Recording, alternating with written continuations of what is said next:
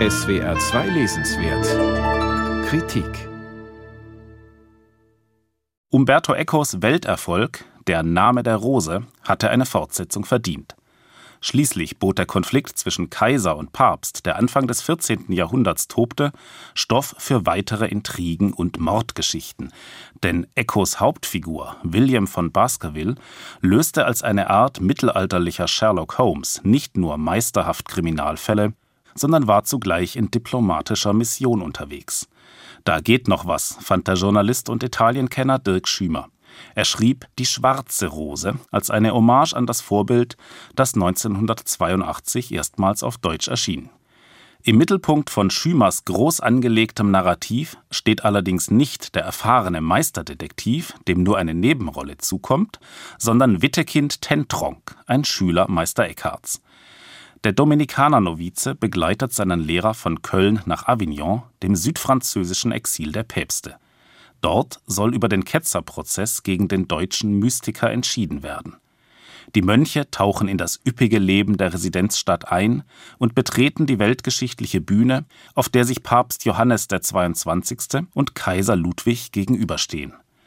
Angesichts der sich überschlagenden Ereignisse wird der Häresievorwurf für Wittekind jedoch bald zur Nebensache.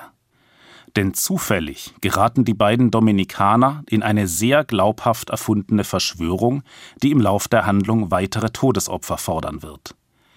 Wittekind ermittelt auf eigene Faust und in wechselnden Konstellationen und Bündnissen. Er verkehrt mit den Juden im Ghetto von Avignon ebenso wie mit den kaisertreuen Franziskanern und den letzten Katharern. Es geht um Geld und Macht, aber auch um Liebe und Loyalität. Schließlich entpuppt sich die titelgebende Schwarze Rose als hochattraktive, zugleich gerissene Frau, bei der mehrere Handlungsstränge zusammenlaufen. Der Plot hat einen historischen Kern, den der langjährige Italien-Korrespondent der FAZ und jetzige Redakteur der Welt Dirk Schümer gründlich recherchiert hat.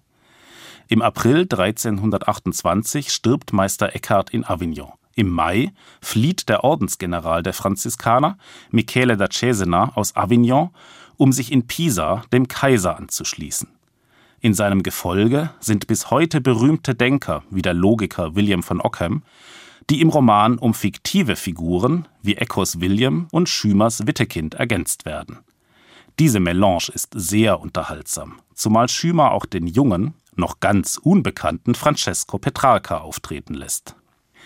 Immer wieder steigert sich die Verquickung der überlieferten Tatsachen mit schriftstellerischem Witz zu facettenreicher Komik. Wenn zum Beispiel William von Ockham nicht nur messerscharfe Logik praktiziert, sondern im entscheidenden Augenblick ein echtes Rasiermesser zieht.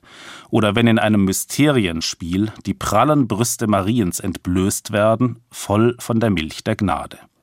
Das Erfolgsrezept von Echos Der Name der Rose funktioniert nach wie vor. Die Parallelen reichen vom Meister-Schüler-Verhältnis über die besondere Rolle, die Bibliotheken und Handschriften spielen, bis hin zu postmodernen Anspielungen auf die Gegenwart. Ein besonderer Sympathieträger ist die weitgereiste, weltkluge Hauptfigur.